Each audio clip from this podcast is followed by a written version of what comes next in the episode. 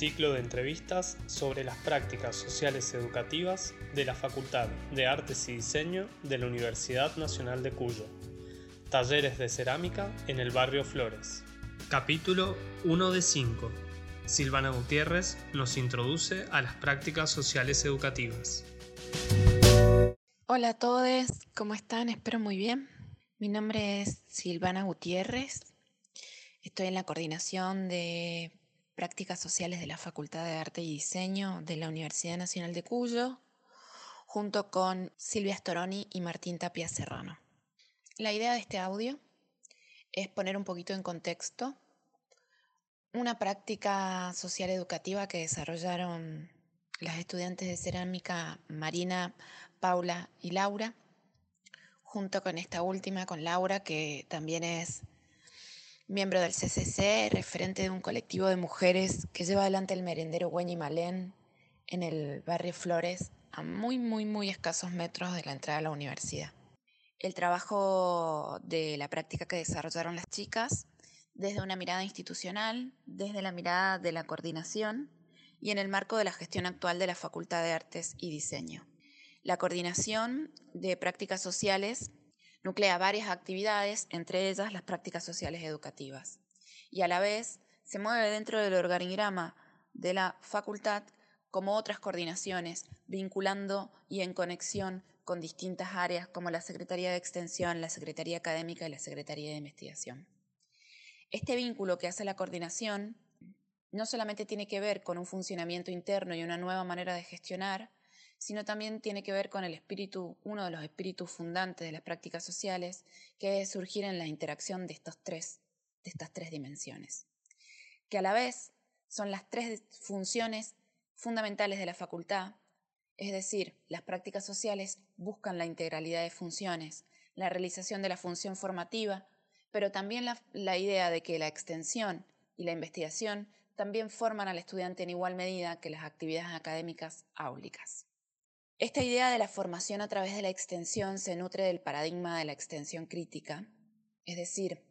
el hecho de que la llegada de la universidad a territorio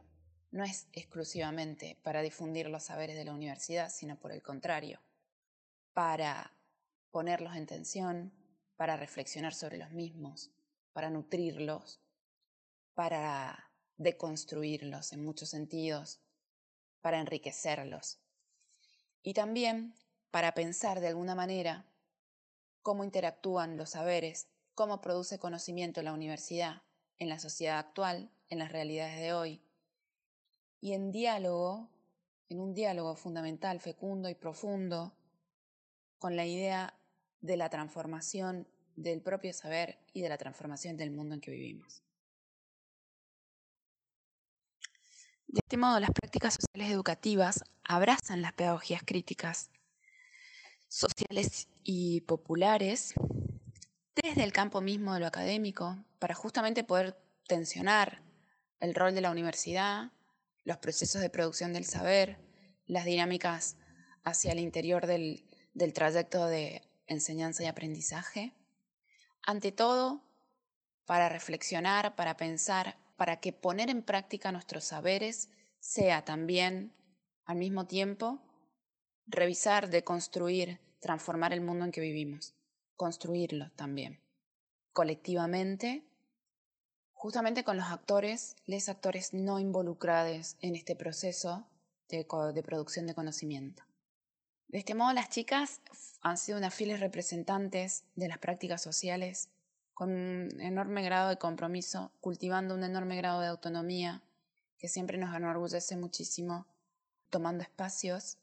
espacios que les corresponden a los estudiantes, espacios que les corresponden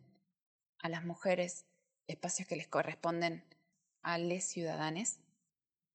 generando también eh, una comunidad de aprendizaje colectiva, horizontal de alguna forma, y, a la vez